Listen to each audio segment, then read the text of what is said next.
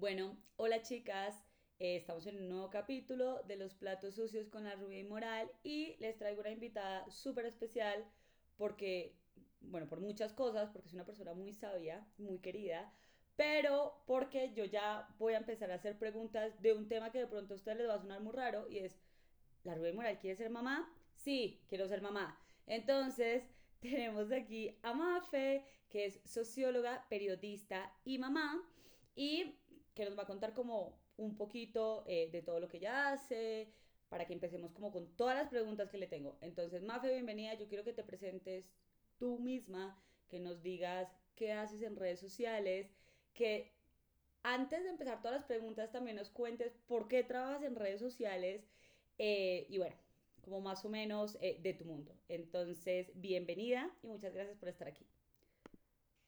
Hola Ana, gracias a ti por invitarme, me encanta. Eh, bueno, grosso modo, yo pues soy María Fernanda, me conocen como la Mala Mamá Podcast. Eh, soy socióloga, periodista, escribo para la revista Bacánica, soy de Manizales. Siempre digo que soy de Manizales porque yo siento que eso influye mucho en la personalidad. Eh, y bueno, trabajo en redes sociales porque, a ver, primero nació Nicolás, mi chiqui, que hoy tiene dos años, y yo estaba súper confundida, yo no sabía qué hacer, yo tenía que compartir con el mundo eh, todo lo que me estaba pasando, que era como una revolución, yo no entendía nada. Y vi en las redes como esa posibilidad de catarsis que tiene realmente la escritura, ¿no? Entonces empezó como un blog como súper personal, eh, como que la mayoría eran fotos, anécdotas, y luego conocí a Tati, la insumisa, y con Tati como que empezamos a crear un contenido juntas muy lindo, más educativo, entonces como que ahí todo cambió. Eh, también vimos la posibilidad de vivir un poquito, todavía no me alcanza para vivir del todo de Instagram, pero un poquito eh, de, de, talleres, clubes, bueno, como todo lo que hacemos por ahí. Entonces nada, también eh, me gustaría decir que redes es un gran trabajo para personas como yo que odian las oficinas, no se sienten bien en horarios estables. Cuando trabajé en agencia, por ejemplo, fue un fiasco. Entonces, realmente sí, sí me, me sirve y me funciona trabajar como en un lugar que, aunque es muy hostil muchas veces, también pues tiene como muchas posibilidades. Las redes sociales son todo un cuento, yo comparto contigo muchas cosas, yo no puedo tener un trabajo de oficina por, bueno, por muchas cosas como mentales y yo digo que como que la hostilidad en el trabajo es en todos los escenarios. La única vez que he trabajado como en una oficina fue, pucha, esos seres humanos de verdad necesitaban terapia y una clase de yoga antes que el tinto de la mañana. Es impresionante la violencia que se vive como en el trabajo. Y bueno, lo mismo pasa en redes sociales que supongo que tú puedes hacer como unos análisis muchísimo más profundos eh, pues de lo que pasa en tener eh, un computador o un celular en la mano y poder, digamos, descargarse después de todo un día o después de ciertas cosas con un extraño. No sé, raro. Yo a veces como que me da rabia, pero pienso como ojalá esta persona esté haciendo catarsis conmigo y la mierda que me está tirando le sirva para que en su casa o en lo que sea que está haciendo, pues, pues esté tranquila, porque me parece a mí me parece muy extraño como las personas que van y le hacen un muy mal comentario a alguien, como que la ofenden o en realidad son agresivos porque es como, no sé, a mí eso no se me pasa por la cabeza. Es como que a mí no me parece algo de alguien y si no quiero debatirlo, que en realidad casi nunca me interesa debatirlo, eh, pues no digo nada, o sea, me lo guardo para mí o voy y se lo comento a mis amigas y punto, pero pues como que, bueno, en fin, el caso. Eh, Total, yo quiero decir algo al respecto y es como, eh, es, yo todavía no llego a ese nivel de iluminación donde no me importa y donde digo que bueno que se descarguen en mí porque en serio todavía como que caigo en un círculo vicioso de responder y responder y es muy difícil. Yo siento que el público, la audiencia se cree con derechos que no tienen realmente, como que obviamente tú les creas contenido, pues yo les creo contenido en mi caso, pero eso no les da derecho a insultarme, o sea, a mí me han llegado a decir como que deberían llamar al bienestar familiar a quitarme mi hijo porque me quejo de la maternidad, entonces es supremamente violento. Yo te tengo otra peor. Eh, la gente está muy brava porque yo no le muestro la cara a mi novio. Muy brava. O sea, me han dicho, me han metido unos puteadones que yo nunca imaginé que algo les fuera a causar tanta rabia. Es como, no es ni siquiera un tema relevante en la vida de absolutamente nadie. Es, es bastante chistoso. Bueno, moviéndonos un poco de esto, eh, yo quiero que me cuentes para ti cómo fue el 2019 y cómo ha sido este 2020. Eh, bueno, yo tengo una situación especial y para mí la pandemia fue compleja, evidentemente como por mi trastorno, pero las mamás me parecen unas magas, literalmente, las mamás y los papás que estuvieron encerrados todo este tiempo y los niños también. Eh, pucha, porque si un niño necesita como la interacción con otros niños, incluso yo creo que hasta ver eh, como extraños, tocar el pasto, salir, o sea, como que nosotros nos formamos en los primeros 5 o 6 años de la vida, eso es lo que tengo como entendido, y pues obviamente todo esto va a repercutir como en incluso la capacidad para ser sociables. Me preocupa mucho, digamos, que los niños le tengan asco a las otras personas por esto del virus, o sea, es como que las otras personas tienen un virus. Parece un video total eh, y leía un artículo hace unas semanas que era como lo fuerte que es que todo el mundo esté con mascarillas porque los niños aprenden por las expresiones de los adultos y empiezan a copiar esas expresiones y empiezan a entender esas expresiones. O sea, como que el mundo de un niño necesita un montón de símbolos y un montón de vainas para formarse. Entonces, bueno, quería que contaras de pronto para ti personalmente cómo fue y también como para ustedes como familia. Total. Eh, lo primero, Ana, es que dijiste que estamos en el 2020. ya estamos en mayo del 2021.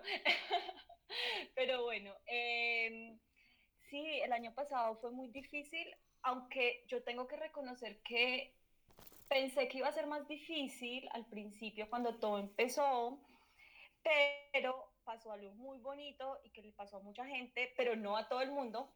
Quiero aclarar que hablo desde mi lugar, desde mi situación, experiencia y privilegios, y es que yo me sentía muy sola antes de, de que empezara la pandemia, Fede salía todo el día a trabajar, yo me quedaba sola con Nicolás de vez en cuando y no era una constante, tenía ayuda externa. Y cuando pasó la pandemia, pues empezó la pandemia, nos encerraron, Fede empezó a teletrabajar. Y eso fue muy bueno, eso fue muy bueno porque primero era algo que queríamos que pasara hace mucho tiempo y segundo porque recibí apoyo con Nicolás. También digo que es desde mi privilegio porque pues Federico es un tipo que, eso no debería ser ni siquiera un privilegio, pero pues es un tipo que eh, se pone la 10 con el cuidado de Nicolás y, nos dividimos las cosas muy equitativamente. Y dejé de sentirme tan sola, o sea, si sea para preguntar si alguien quería tomar un tinto conmigo, tenía a un adulto a quien hablarle. Entonces también Nicolás pudo tener una relación como, más estrecha con Fede, ¿no? Pues porque Nico lo veía una hora al día y ya, que eso también habla mal de, lo que hablábamos ahorita del mercado laboral, o sea, el mercado laboral pues no está hecho para personas que cuidan. Entonces, eh, eso fue muy bueno. Ahora, como tú dices, eh, pues el desarrollo de los niños y las niñas, obvio, si se ven afectados, el tema de, de, la sociabilidad, el tema de, no sé, de, de, tener experiencias en el medio ambiente, sobre todo al principio, porque yo siento que ahora como que, no sé, como que cada vez eh, somos un poco más flexibles con el tema de, de salir, creo que eh, ya no estamos como cayendo en me alejo y, ya. Eh, todos vimos como lo difícil que fue. Entonces, nada, si bien Nico al principio sí, por ejemplo, le pasó que no era capaz de gatear ya en pasto después de tres meses de, de encierro, eso fue muy triste, ver el miedo y el llanto sentir ese dolor de ese niño cuando lo ponía en el pasto después de como que se le olvidó que existía la naturaleza pero el cerebro también se moldea, ¿no? Y es adaptable y después de un proceso de volverlo a llevar como a la naturaleza, se adapta y reaprende. Entonces, si bien, y esto pues lo hablaba con una amiga psicóloga que en Instagram la encuentran como Educando en Amor y es muy tesa, eh, si bien obvio hay como algunas consecuencias, también hay que pensar que el cerebro es adaptable y que, bueno, esto fue lo que a ellos les tocó vivir, a nosotros nos tocó vivir otras cosas, a nuestros padres les tocó vivir otras cosas. Entonces, eh, también es como pues una cosa que uno se dice como para no, porque uno no tiene el control de que los niños salgan o que los niños se encierren, etcétera. Entonces toca también pensar en que el cerebro algo va a hacer para poder adaptarse. Sin embargo, las medidas que el Estado tomó sí fueron súper niñofóbicas, o sea, tú ves y, los, y, y, lo primero que encierran son a las familias, lo primero que cierran son, cierran son los colegios, pero los bares y los restaurantes siguen abiertos. ¿Eso que habla como sociedad? Que las necesidades de los niños y las niñas, las madres, los padres, las familias están como en último lugar y eh, siempre está el consumo primero. Entonces, yo creo que por ahí, ahí y el Estado y las políticas públicas, y eso pues ha hecho una crítica como mundial al respecto, eh, son, los, son los juegos cerrados, ¿no? Con esta cinta amarilla, pero una discoteca abierta, o sea, que están, de verdad, que están previniendo entonces. Eh, eso sí fue muy duro, pero sí tengo que aceptar que si bien el 2020 fue muy difícil, ah, bueno, y por eso me cambié de ciudad. Yo vivía en Bogotá y me vine a vivir a Medellín a tres minutos caminando de la casa de mi mamá porque me iba a volver loca, literalmente todo el día sola con Nicolás. Y necesitaba apoyo, necesitaba tribu, necesitaba poder eh, que la crianza de Nicolás sea colectiva. Entonces, fue duro, pero pues como digo, desde mi privilegio eh, lo piloteamos. Ahora, este no es el caso de las madres cabezas de hogar, no es el caso de mujeres que vivieron violencia intrafamiliar, eh, que es muy complejo. Esas son situaciones que creo que no tampoco hay que perder de vista, porque pues sí, yo vivo la experiencia desde un lugar distinto. Es muy teso con esto mm, de el que se encierra, eh, tiene ciertos privilegios, porque sí, algunas personas sí, pero, pero en realidad si lo ves muy de fondo, digamos, las mujeres siempre hemos estado en desventaja, a la mayoría, digamos, de mujeres les tocó hacerse cargo del hogar ahora con un montón de ineptos alrededor exigiéndoles ciertas cosas, eh, los hombres que ejercen violencia, digamos, hacia las mujeres, hacia las niñas, hacia los niños, o sea, como que en realidad eh, los casos de privilegio en un encierro, madres con una salud mental puteada, padres con una salud mental puteada, niños con una salud mental puteada, mmm, yo me cuestiono mucho, o sea, cuando salen con este cuento de los que se encierran tienen un privilegio gigante y yo, mm, bueno, tener unas cuatro paredes es básicamente lo básico, valga la redundancia, y pues dentro eh, lo que pasa son, bueno, unas cosas completamente diferentes, con unos grados de vulnerabilidad mucho más grandes para ciertas personas que para otras. Pero en sí, pues esto no fue la panacea para nadie, o sea, como Mm, pues no. Sí, total. Eh, y otra cosa importante que creo que es, es chévere anotar y es que las mujeres madres estamos acostumbradas a esa cuarentena. ¿No? A ese aislamiento social, a, a, quedar solas prácticamente. Yo te decía al principio que yo me sentía muy sola antes de la pandemia, eh, curiosamente. Eh, la pandemia ayudó a no sentirme tan sola. Pero mira, tú tienes a tu, a tu bebé y tú entras como en un porferio, entras en la cuarentena, eh, empiezan un montón de discursos, pues como de gente a decirte que no puedes recibir visitas o tus amigas y amigos te dejan sola porque tampoco saben acompañar a una recién madre. Eh, entonces las mujeres madres realmente eh, eh, estamos acostumbradas a esa cuarentena, lo que está muy mal, y deberíamos entonces decir como, pues pucha, esto fue muy difícil, entonces hay que hacer algo para que quienes tengan hijos tampoco se sientan así. Creo que ahí hago el llamado como a la empatía. Esa reflexión me encanta. nunca lo había visto tampoco desde ese punto, porque yo no soy mamá, pero voy a la siguiente pregunta, porque sí quiero serlo. Yo sé que van a estar las personas que escuchan este podcast, ¿cómo así? Sí, Eh, creo que uno de los sueños más grandes de mi vida es ser mamá y quiero tener una familia grande porque yo fui única hija y no, yo quiero que mis hijos tengan hermanos y que tengan como con quien eh, por lo menos interactuar. Yo fui una, una niña súper sola, súper, súper sola y que creció constantemente aprendiendo de los adultos. Entonces creo que por eso, digamos, yo me gradué del colegio antes, mis amigos son muchísimo mayores que yo, o sea, como que mi vida siempre ha sido como un poco adelantada a lo que debería ser, pero bueno.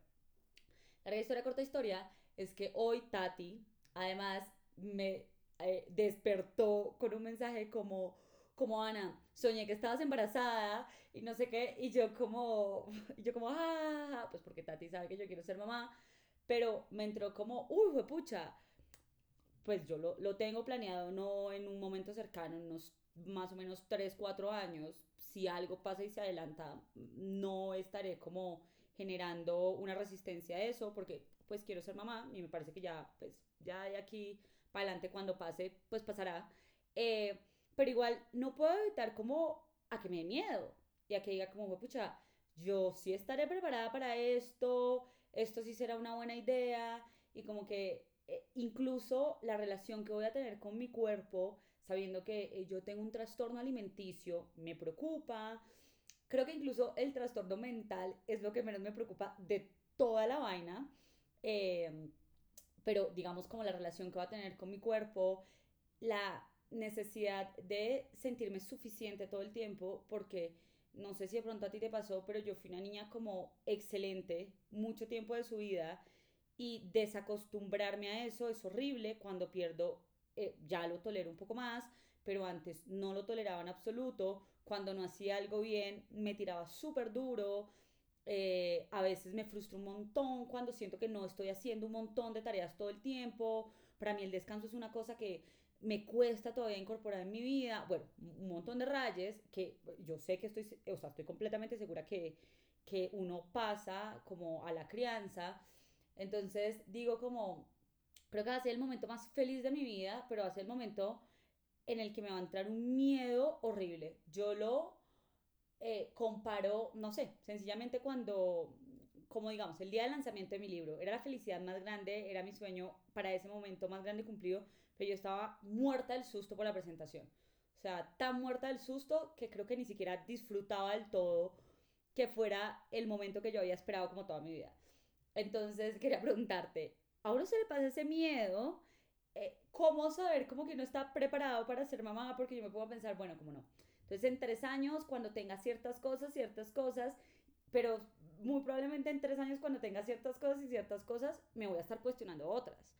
Eh, entonces, te quería preguntar eso.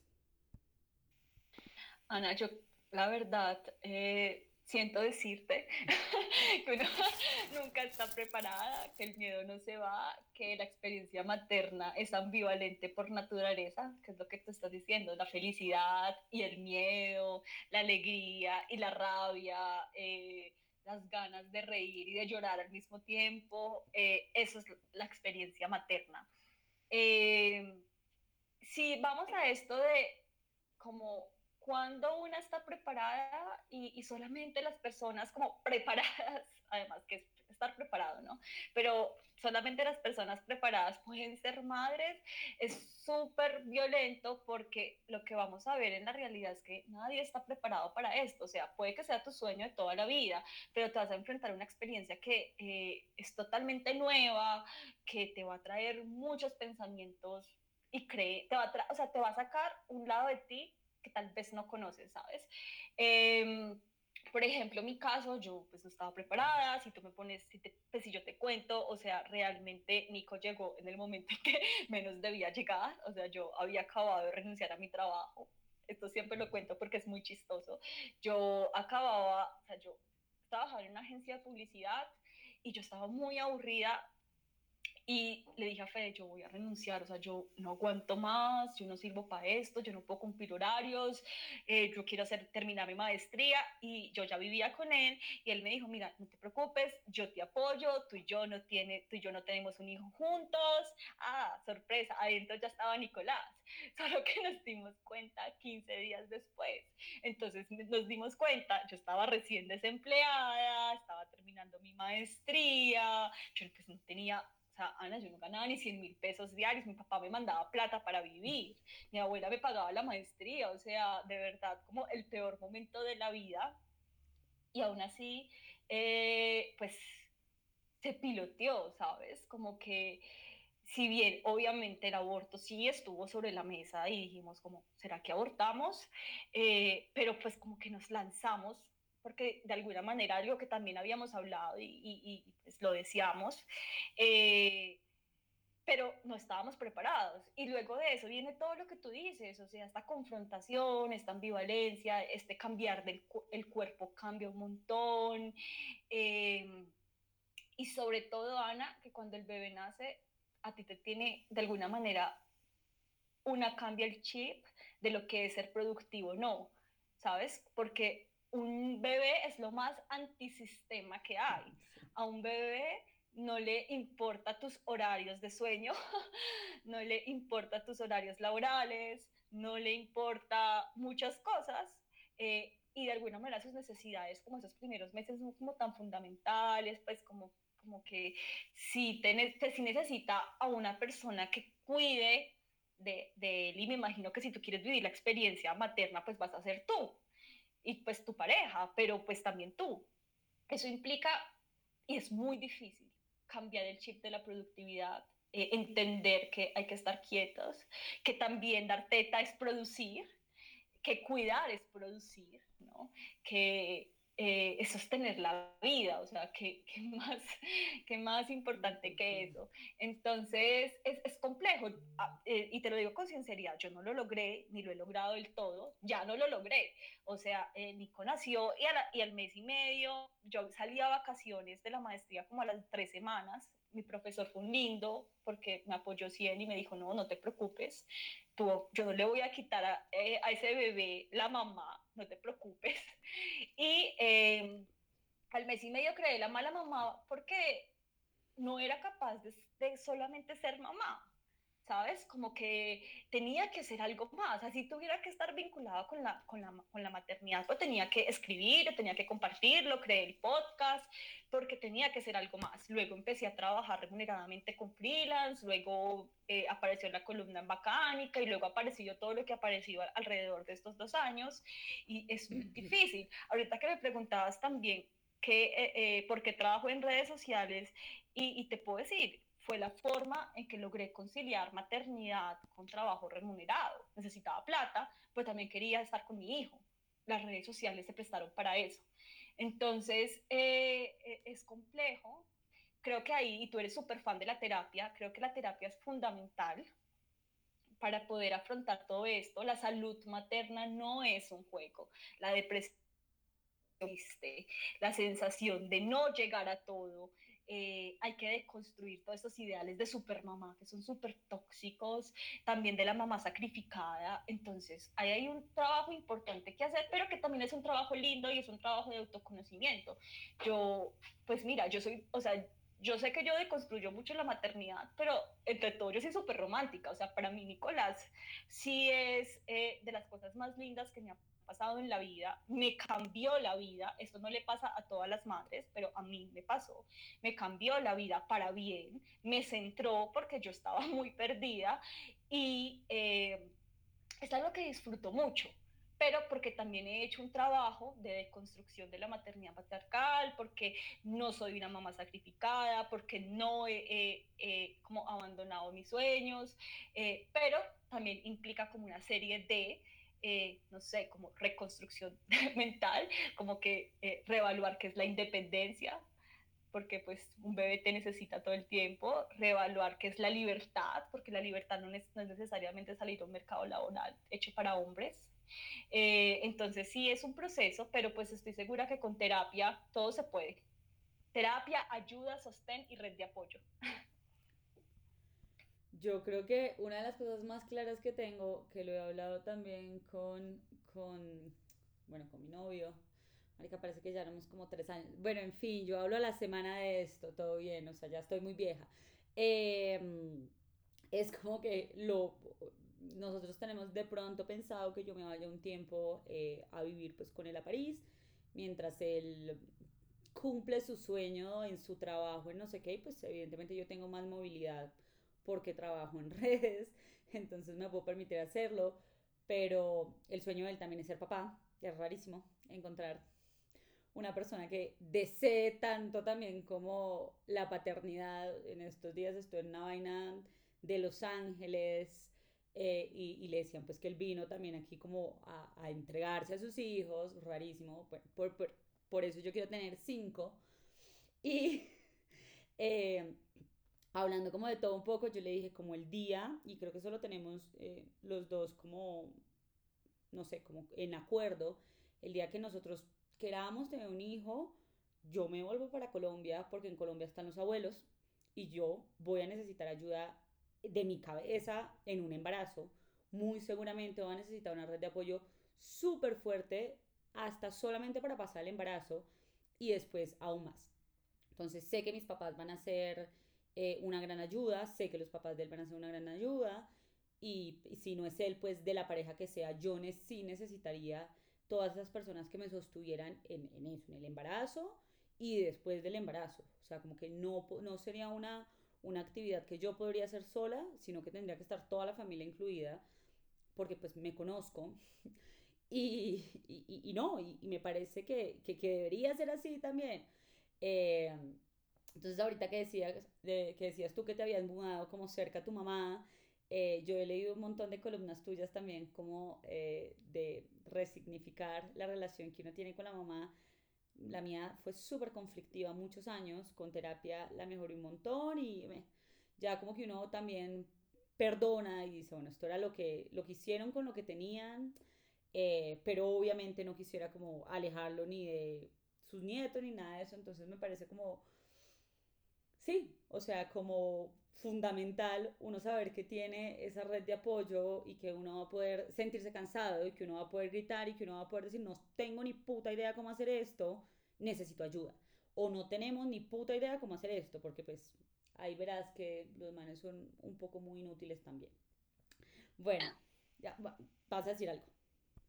Sí, yo, yo quería decirte algo que me parece genial, que a la semana se esté hablando de esto de si quieres ser padre o madre, porque realmente es poner los puntos sobre la mesa. O sea, tú lo acabaste de decir, ya estamos muy grandecitas como para ver si, pues ahí miramos en una relación pues que, que, una está tomando en serio, ¿no? Pues una relación, una maldita sea eso, pues no es una conversación que uno tenga, pero sí es importante conocer esos deseos y dejar la bobada de que, ay, es que una, una, una mujer independiente es aquella que... Eh, no quiere estar atada a nada, ¿no? Pues si tú quieres estar con tener un hijo o una hija, pues pica, dilo. O sea, de verdad, eso es honestidad, eso también es responsabilidad emocional y la otra persona verá si se mete en eso o no. Eso por un lado. Y lo otro es lo de la madre. Es súper difícil, o sea, yo lo hago ver muy fácil, pero es súper difícil porque cuando nace tu bebé empieza a pasar que eh, yo no sé por qué empiezas como a, a decir, ay, mi mamá hacía esto así, la cago, uy, mi mamá sí es lo peor. O sea, como que empieza a salir todo este niño, este niño, niña interna que, que, que, empieza a culpabilizar. A mí me pasó, yo sentí mucha rabia por cosas, pero también pues hago mi proceso terapéutico y digo, no, mi mamá tenía como unas circunstancias específicas. Es duro también conciliar la crianza, como ella tiene una forma y yo tengo otra ahí vamos, ahí vamos en ese proceso, a mí me toca ceder, a ella le toca ceder, eh, mi mamá es súper dominante, yo soy súper dominante, entonces es complejo. Y, pero mira que las últimas semanas ha sido genial porque Nico por fin, después de muchos meses, se acostumbra a mi mamá, o sea, yo creo que fue más difícil el proceso de adaptación a mi mamá que de lo que va a ser al jardín, o sea, en serio. Y eh, Nico ya la adora. Y, y, yo me pregunto, ¿será que la quiere? Pero, o sea, de verdad, como que no logro dimensionarlo, pero también es un aprendizaje para mí en decir, como, pucha, ya no soy todo para Nicolás, ya no soy la única mujer de su vida y está bien, está mi mamá y es, es a lo que me vine eh, a Medellín, entonces es lindo también. Yo quiero ver la en película de mi papá, yo le tengo más miedo a mi papá. Diego es como un poquito obsesivo, solamente con el perro les cuento que mi perro se quedó encerrado en pandemia con mis papás y me lo voy a traer el miércoles porque eh, mi roommate y yo estábamos pensando en adoptar un perrito. Pues yo le dije como yo necesito saber si tú sí te aguantas un perro, porque si un perro es es bien demandante, entonces me voy a traer a Humberto unos días y mi papá me llamó llorando y me dijo que Humberto no era mío, sino que era ya de ellos y que él me lo iba a prestar solamente por unos días y yo como, tuve que estás hablando? Eh, ha sido todo un tema. Le tengo en realidad más cosa a mi papá con un hijo que, que a mi mamá. Mi mamá es como, bueno, deja tomar las decisiones. Diego, yo estoy segura que a Diego no le voy a contar que estoy en embarazo, sino cuando llegue como a los nueve, a los nueve meses, porque mi papá es comprador compulsivo. Uno, entonces me tendría la casa llena de mariconadas al primer mes y de cosas que no me gustan además. Y dos, eh, es una persona que no sabe manejar que yo esté mal. Entonces, si a mí me llega a dar un mareo o un vómito, lo que sea, es capaz de ponerme aquí un hospital en casa, porque ya ha pasado.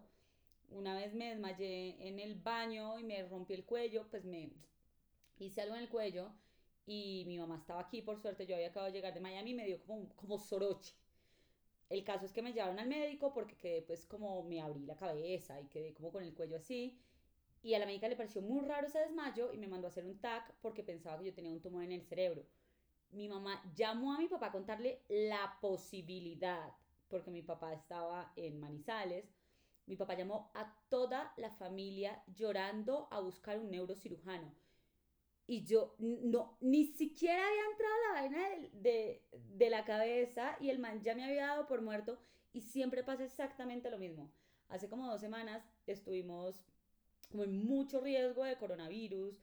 Eh, la abuelita de mi novio estaba muy mal, se murió y como en esta cuestión del hospital, varias gente de la familia de Alejo le dio COVID, todo el mundo estuvo bien, a nadie le pasó nada, pues realmente grave. Eh, pero entonces dijimos, como pues estamos expuestos, y yo llamé a mi mamá y le dije, mamá, estuvimos expuestos, vamos a mandar a hacer la prueba, por favor no le cuentes a mi papá, porque mi papá no toma las cosas bien. O sea, mi papá se sienta a llorar, o sea, es una persona que no lidia con las emociones como debe ser, eh, como una persona adulta, yo no entiendo. No, sí entiendo. Pero bueno, y em, le contó y me dijo, ay, pues pucha, yo ya le conté. Ustedes no saben el escándalo de este hombre. O sea, casi llama a Alejandro a putearlo porque me había expuesto a mí algo y yo, ¿qué? Bueno, en fin, me alargué mucho con esto, pero ahí les digo, o sea, en mi casa va a ser todo un show. Eso va a ser un show. Eh, bueno, la siguiente pregunta que te quería hacer era, bueno, quería que habláramos de sexo y no solamente eh, de sexo como ahora como mamá, también chévere, eh, si nos puedes contar algo de eso, pero como eres una mujer de Manizales, creo que has tenido varias cosas con las que hacer las paces, incluyendo la culpa. Mm, no sé si estudiaste en un colegio católico, pues todos los colegios de Manizales son católicos, pero, mm, pero bueno, como que para mí haber nacido en una ciudad pequeña, hiperconservadora, racista, clasista, homófoba, misógina a morir, bueno, todo este cuento eh, fue súper violento porque yo comprendía el mundo de otra forma y yo no encajaba en el mundo de ellos. Eh, y una de las cosas que yo recuerdo que más he resignificado en mi vida y es el placer y mi sexualidad, porque yo siempre he sido una mujer que disfruta de su sexualidad. O sea, desde que tuve un despertar masturbándome, yo disfrutaba de eso y era el choque que tenía con lo que me decía la sociedad que no podía hacer, eh, porque era pecado, porque era sucio, porque, bueno, todo eso. Bueno, y después todo lo que viene. Entonces me gustaría que habláramos un poquito de eso. Eh, así que dale. Eh, voy a contar algo que muy pocas personas pues en redes saben, o sea, quienes me conocen en la vida real lo saben, pero es que yo eh, o sea, yo mi universidad es en Manizales, en Manizales viví también cuando era chiquita como hasta los 10 años, pero mi adolescencia fue en Pereira. Mm. Yo estudié en colegio mixto, totalmente laico, eh, y la vida en Pereira es diferente. Eh, lo que sí me pasó fue que, obvio, yo perdí eso que llamamos virginidad, que ya sabemos es un mito, una falsa, en Manizales, y yo era muy abierta. Y como que eso que estudiaban, con, yo estudié en una universidad pública, y aún así eran como, Marica María Fernanda es demasiado abierta, habla de esto muy duro, eh, o sea, yo pues, era una perra, pero pues en el mejor sentido de la palabra. Y... Eh, y se sorprendían mucho. Entonces, como que esto de la culpa la empecé a sentir fue cuando estaba en la universidad, yo disfrutaba pues del sexo, del placer, etcétera, eh, y yo veía que yo no podía hablar de esto duro, de, de, de, mi dildo, de mi, yo no sé, de lo que hacía, eh, o porque como que todo el mundo se escandalizaba, ¿no? ¿Sabes? Como que, entonces, era gracioso porque igual a mí siempre me ha gustado incomodar y escandalizar a la gente, eh, pero obvio no dejaba de decir algo como complejo, ¿no? O sea, tú, tú lidias con esta recriminación social de ser una mujer que le gusta el sexo, que habla del sexo, que, o sea, pues realmente sí he estado con muchos hombres, sobre todo en la universidad, entonces era chistoso. Esa fue como ese, esa contradicción que viví eh, claro, una, adolescencia en Pereira donde la verdad, pues no nos vamos con tantas bobadas. Como que yo con mis amigas hablaba de eso desde sexto y lo hacíamos, pero sin problemas, o sea, sin el jijiji sexo. No, sexo. eso se llama sexo. Entonces era muy distinto. No sé, ¿qué más quieres saber? Siendo mamá. bueno, eh, siendo mamá es un video porque, o sea, a mí me pasa algo muy chistoso, Ana. Y aquí va, yo, yo, yo pensaba mucho en esto y es que yo, por ejemplo, no me masturbaba hasta que empecé mi relación con Fede y fue muy, chévere porque pues con él como que me me di a conocer otros lugares y otras formas de, de tener sexo y eh, yo no me masturbaba y cuando quedé embarazada, Ana, yo no sé, yo descubrí la masturbación con toda. O sea, yo mantenía súper caliente, incluso yo tengo, pues escribí un artículo en Bacánica que se llama para dónde se va el sexo cuando parimos, porque yo, yo mantenía súper caliente, o sea, yo el día que nació Nicolás, ese día por la mañana me masturbé, o sea, era, era impresionante, pero nació Nico y pues de verdad cambia. Eh, cuando tú lactas, esto por ejemplo yo no lo sabía y me vine a dar cuenta después entrevistando a Aleja, la del diván rojo para ese artículo, ella me explicaba que cuando tú tienes una lactancia materna exclusiva, se te demora más el líbido en volver, porque las, las, las hormonas de la lactancia es la oxitocina y la serotonina, que son como totalmente alejadas de la testosterona, que es la hormona de la sexualidad. Entonces, es normal es normal que, no tengas líbido eh, y además eh, resecan la vagina. Entonces yo con Fe tuvimos sexo como a los dos meses y eso fue pues porque yo insistí un montón y luego dije en qué me metí porque eso me dolió horrible, o sea, yo volví de verdad a perder la virginidad, o sea, fue horrible, horrible. Y me dejó de doler, no sé, cuatro meses después ¿sabes? Eh, es, es, complejo, obvio, uno usa lubricante, pues el sexo no tiene que ser necesariamente penetración, entonces te invita a buscar otras formas. También pasa algo y es la falta de tiempo. Tu vida realmente se vuelve un bebé. Entonces es, es complejo lidiar con eso, es algo que apenas estamos como resolviendo, si bien no, nunca pasamos como por una sequía, yo he hablado con mujeres de que pues no tienen sexo como seis, durante seis meses con sus parejas, incluso hay estudios que muestran que mujeres después del año y medio de ser madres no quieren tener sexo, eh, a mí eso no me pasó, sin embargo, es algo que apenas en este momento estamos recuperando, que incluso yo te preguntaba en estos días, como que, Ana, recomiéndame, porfa, juguetes, porque queremos empezar a, explorar otras cosas. Eh, y eh, otra cosa que, espérate, espérate, me acuerdo, esto lo editan. Eh, ah, sí, otra cosa otra cosa que, es, eh, que nos pasa a las mujeres, sobre todo que lactamos, es que los senos, que han tenido esta connotación erótica en nuestra sociedad, pues nuestros hijos todo el tiempo están ahí pegados, entonces es difícil volver a sexualizarlos. Mm. Eh, para mí tampoco se tardó dos años, yo todavía lacto a Nicolás, pero yo no tengo problema con que pues me chupe las tetas, pero hay mujeres que sí les pasa eso. Entonces es, es, complejo, muy chévere, también sí se puede hacer como un trabajo terapéutico al respecto, buscar otras formas de, de encuentros sexuales. Eh, porque es algo que, por ejemplo, pues sí, como que hemos, yo, Fede y yo lo hablamos un montón, eh, tratamos de verdad de, que, de no caer en sequías, porque incluso las, para las relaciones son súper buenas el sexo, por lo menos para las mías y la que yo tengo con mi compañero.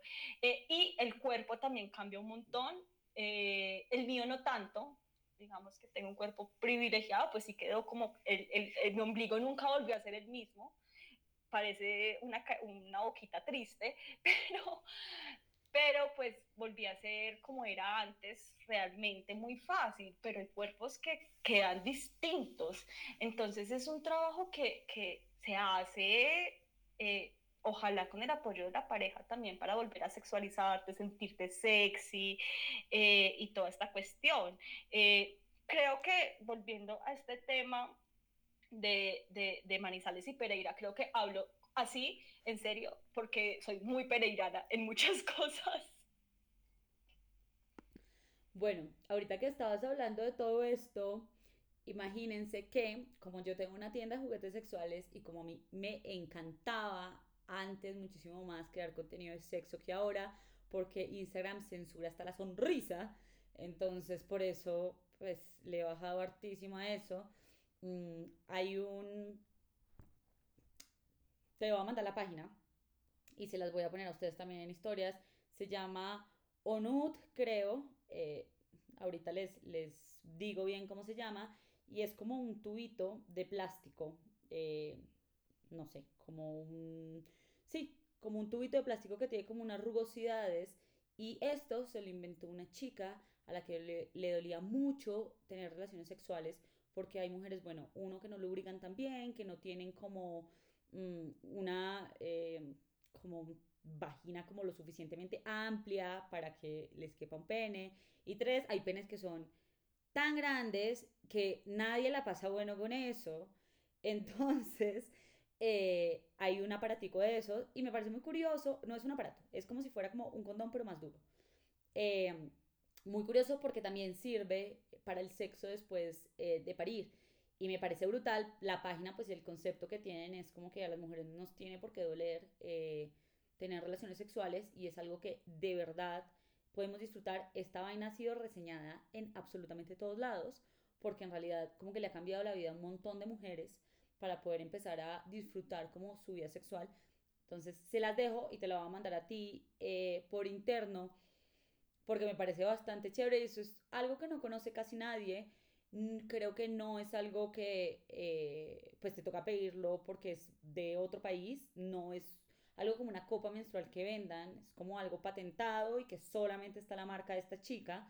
Mm, no conozco otra más, sabiendo que yo harto navego por ahí eh, en redes sociales y en páginas de, de juguetes porque me parece un mundo brutal oigan, ahorita todo es posible con un vibrador. O sea, ustedes no saben lo bien que la pasamos nosotros en una relación a distancia, como dándole, cediéndole el control a la otra persona, eh, pues porque ya los vibradores, como que la otra persona te puede eh, masturbar a distancia, que eso es algo que, pues pucha, hace 10 años los vibradores son una vaina rígida, como inmunda además, súper larga, como únicamente de penetración y ahora es un mundo completamente diferente.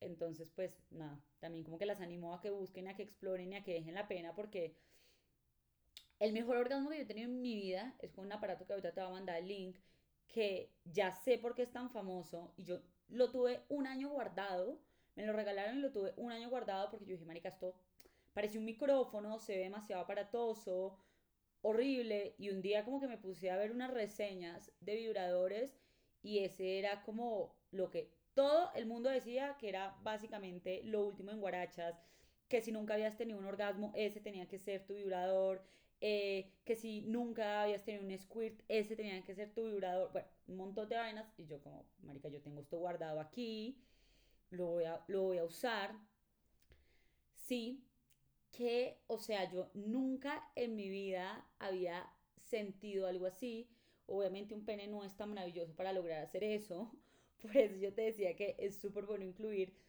que a mí me gusta más incluir vibradores que son, no son como para uso mutuo, sino que son para estimulación como de una, porque en realidad hacen que la vaina sexual sea mucho, mucho más chévere.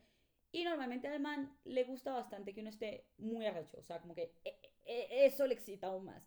Es como que si uno se está mojando y gritando y todo, y este vibrador hace un muy buen trabajo. Entonces, te lo voy a dejar a ti y se los dejo a ustedes también en la página. Bueno. Genial, espérate, yo quiero decir algo respecto a eso de, de los juguetes y el placer sexual que una siente y la masturbación y todo esto. Ahorita te decía, o sea, yo descubrí la masturbación con Fede y fue genial porque también fue como darle la vuelta a lo que, a cómo venía concibiendo el sexo, que era el placer para otros, ¿sabes? Como que a mí me parece que incluso es una oportunidad muy bacana de ponernos primero, porque todo el tiempo los pusimos a ellos primero y entender que nuestro placer es importante y que además hay muchas formas de dárnoslo. Y cuando tú eres mamá, como, como tú, pues como hablábamos, pues es difícil retomar lo sexual y hay mucha culpa también al retomar, al retomar lo sexual. No me pasó a mí, pero sí sé que le pasa a mujeres y es como si de verdad... Eh, como si, lo, pues como si el cometido de la especie, el objetivo de la especie ya se hubiera cumplido de, de reproducirse y ya dejas de, de, ser una persona sexual.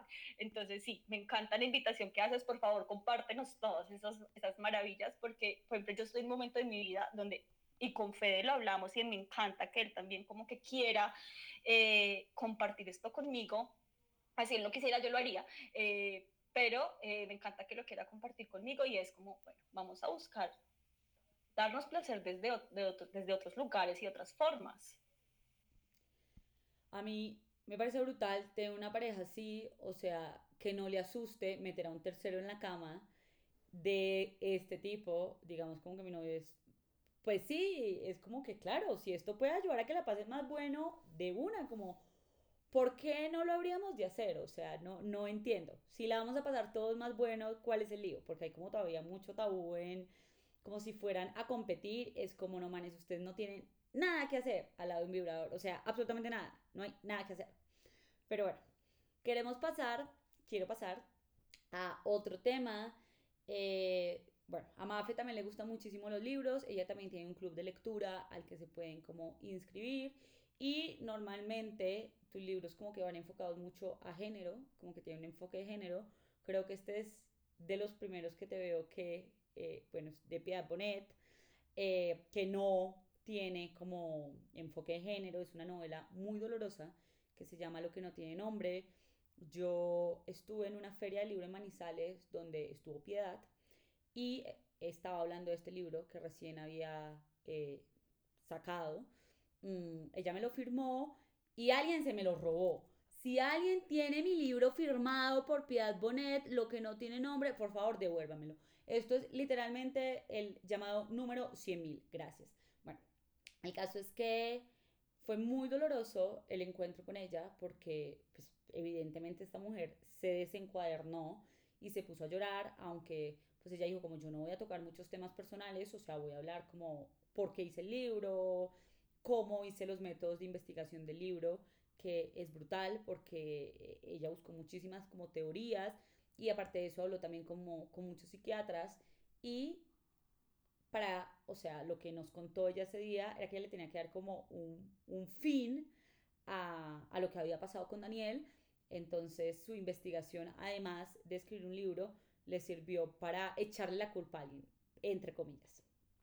Eh, pues no, Daniel era una persona esquizofrénica, y, pero para ella fue un muy maltrato del último psiquiatra que tuvo, que lo dejó sin medicinas, lo dejó sin terapia, lo dejó pues solo en Nueva York, Eh, entonces, pues ya cuenta como todo su dolor y cómo ella nunca lo debió haber cambiado del psiquiatra que tenía en Cali y pasaron a uno en Nueva York, pues porque obviamente Piedad no es una persona de bajos recursos económicos, entonces le buscaron como la mejor persona que pudieron encontrar en Nueva York y pues terminó como pasando eso.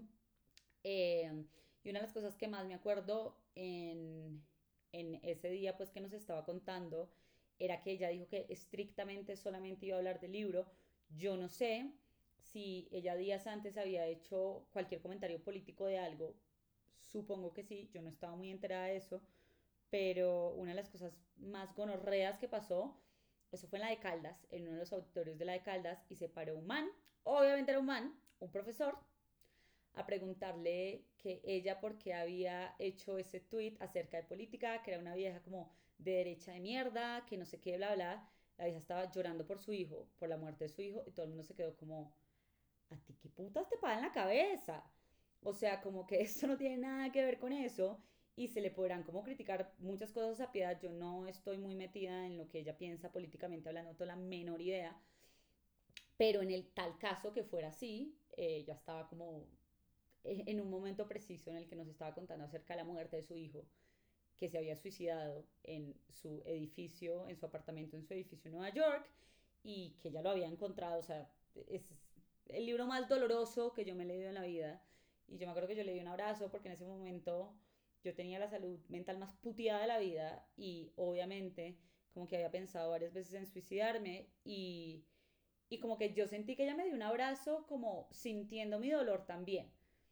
O sea, y fue una cosa, bueno, impresionante. Entonces, quería preguntarte, obviamente el libro yo lo leí desde la perspectiva de paciente y con un dolor gigantesco y sabiendo que muy posiblemente esa podía llegar a ser mi mamá, pero tu lectura tiene que ser completamente diferente porque yo no me quiero imaginar estar en la posición de ser una mamá y que, y que un hijo se suicide. Yo creo que no sé, no sé de cuántas formas uno se podría desarmar con eso.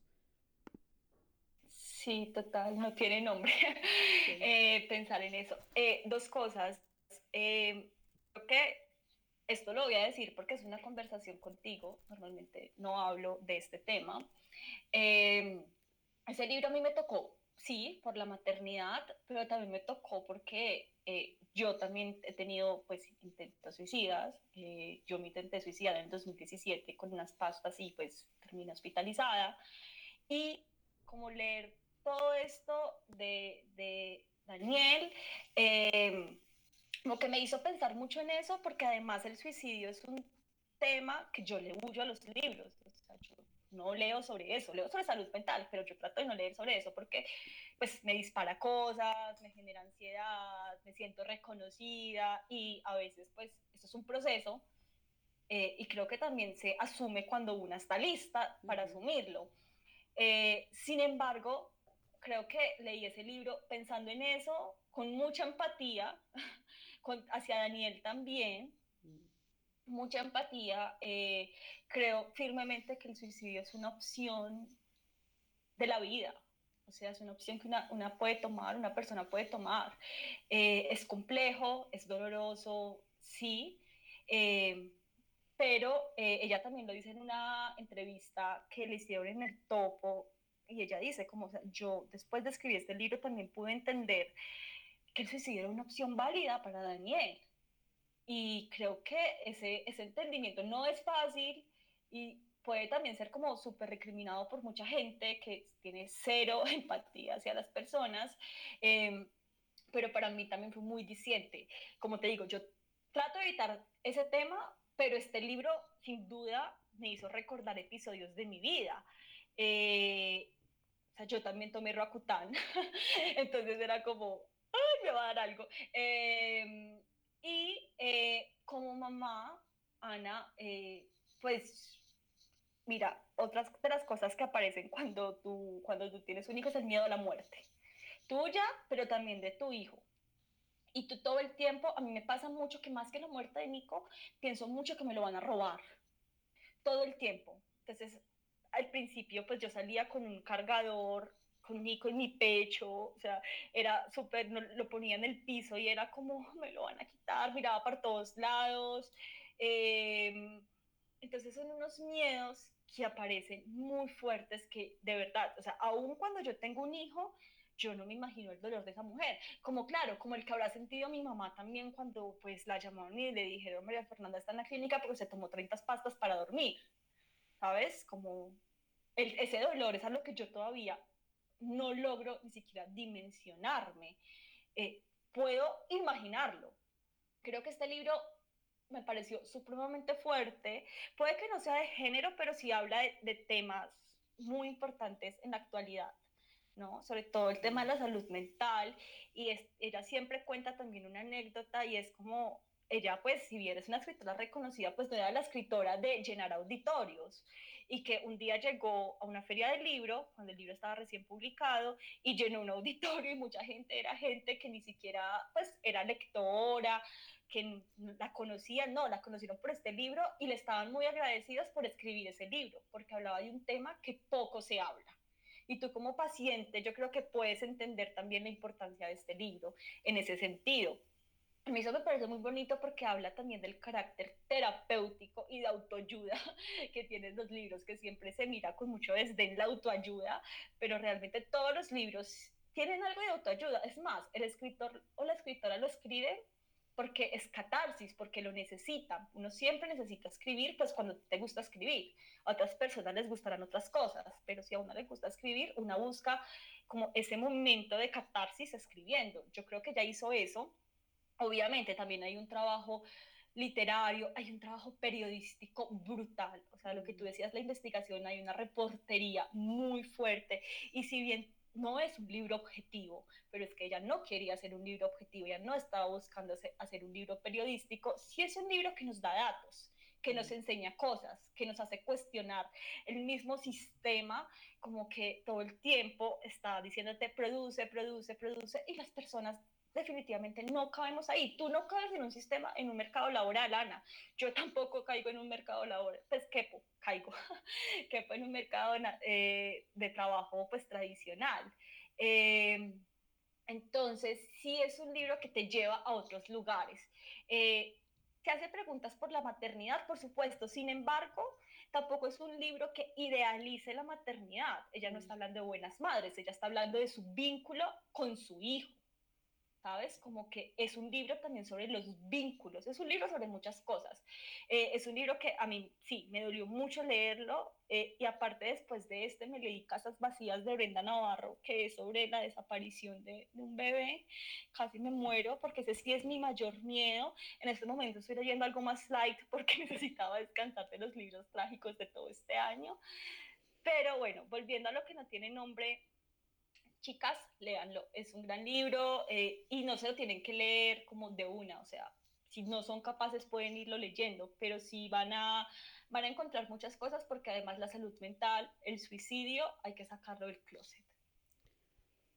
Ella, hay un pedazo creo que es del libro que dice como, ahora si Daniel me preguntara si lo ayudaría a morir, cuando él ya no podía más con su vida porque ya, ya lo veía sufriendo tanto. O sea, en realidad él había tenido demasiadas crisis y crisis muy fuertes en su vida. Eh, ella le decía como, sí, Daniel, o sea, yo quiero que sepas que yo ahora te ayudaría. A mí eso me desarmó y es algo como que eh, siempre tengo en la cabeza. Ese libro me pareció una berraca y una dura por haberlo escrito. Yo creo que yo ni por putas me hubiera expuesto así a un montón de gente que es cero empática y que le van a decir que está haciendo plata con la muerte de su hijo porque la gente cree que, pues que básicamente todo el mundo hace eso por eso. Em, y en ese libro también hay un libro que es muy interesante que ella cita, que se llama Levantar la mano sobre uno mismo. Es muy difícil como de encontrar en físico, pero en digital es fácil. Y es un ensayo, literalmente, en el que un tipo de forma no objetiva también, pero sí con un montón de estudios y todo, da como unas razones para levantar la mano contra uno mismo, que es un tema bastante como eh, polémico, yo también lo leí como paciente, en este momento soy una persona completamente enamorada de la vida y ni siquiera me acuerdo ya, bueno, sí me acuerdo, pero como que me siento identificada con, con la tristeza de antes, eh, pero bueno, Creo que también cuando pensé en tomar la decisión, era una decisión válida como en ese preciso instante de mi vida donde tampoco encontraba muchas salidas. Eh, Habitar este mundo no es fácil, o sea, no, no es fácil. Y creo que por eso, ahorita que también hablaba de la salud mental materna, y aquí de verdad hago la invitación a que si ustedes conocen una amiga, pues tienen una amiga mamá, acompáñenla mucho y pregúntenle cómo está y dejen que se queje y dejen que, que de verdad que se queje mucho sin decirles usted para qué tiene un hijo si se va a quejar, eh, porque eh, es importante prestarle cuidado a, a esto, a cómo a la salud de las, pues, de las personas en general, pero bueno, yo soy mamá y empatizo eh, con la maternidad y sé que la salud mental materna es un temazo, entonces como que sí quiero hacer esa, esa invitación. No, y yo también abriendo este espacio, les recuerdo que si pueden, por favor, vayan a terapia y si están pasando por un un mal momento, se lo cuenten a alguien. Es completamente válida la ayuda y es necesario que uno, yo creo que agote como todos los cartuchos antes de cualquier cosa, porque sí, la vida se puede llegar a disfrutar y también es maravillosa. Bueno, Mafe, creo que tuvimos una charla larga, tendida, tocamos un montón de temas. Eh, no sé si quieres como concluir algo, hacer una invitación, mm, no sé, cualquier cosa. Estoy muy feliz con este capítulo del podcast. Eh, creo que va a poner a las chicas a cuestionarse bastante, entonces pues bueno. Gracias, Ana, a ti por la invitación. No, en general, eh, pues mi invitación es como que entiendo el miedo que nos da la maternidad, entiendo que la maternidad eh, ha sido un mecanismo de control hacia las mujeres y que por eso hay tanta maternofobia, que es un tema pues como que no hablamos, igual lo he hablado un montón en muchas partes, entonces chévere que no nos hayamos entrado ahí, pero sí quiero dejar eso aquí dicho y es como démonos la oportunidad de ver la maternidad desde otro punto de vista. Eso no significa que todas tengan que ser mamás o que todas quieran vivir la experiencia materna, aunque recuerde que la experiencia materna se vive de muchas maneras, no es solamente siendo madre biológica y tampoco es solamente adoptando, es cuidando. Mi mamá en este momento materna, Nicolás, por ejemplo, entonces, eh, invitarles a, cuestionar eso, a ver la maternidad desde otro, pues, desde otro lugar y a que acompañen a sus amigas madres, de verdad, se lo van a agradecer un montón. Yo me sentí muy sola cuando, cuando nació Nico y para mí Tati fue, o sea, mm. fue lo mejor del mundo. Tati, te amo, ella lo sabe. Eh, para a mí Tati me ayudó mucho me ayudó mucho y hoy, por ejemplo, que estaba súper desbordada, le dije, Nicolás, no come, qué mal genio. Eh, entonces, e, es muy importante poder como expresarnos. Y nada, si me quieren seguir, pues La Mala Mamá Podcast y ya. Bueno, aquí tendrán otra persona hiper intensa conocer a mamá porque mis amigas son como, no vamos a tener hijos. Y, y pues mi mamá tuvo la experiencia solamente con una. No es suficiente. O sea, sí que las voy a joder las joderé mucho. Bueno, Mafe, muchísimas gracias por estar en este podcast, gracias por abrirte tanto y nos vemos en una próxima ocasión. Besos.